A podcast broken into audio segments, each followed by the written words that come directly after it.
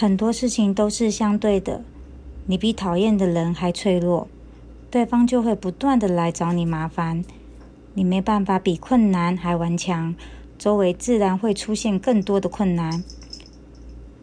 比找你麻烦的人更强大，不代表就要比对方强势。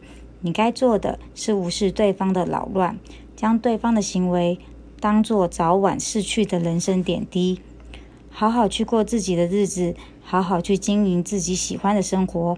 别人越是兴风作浪，你越是云淡风轻。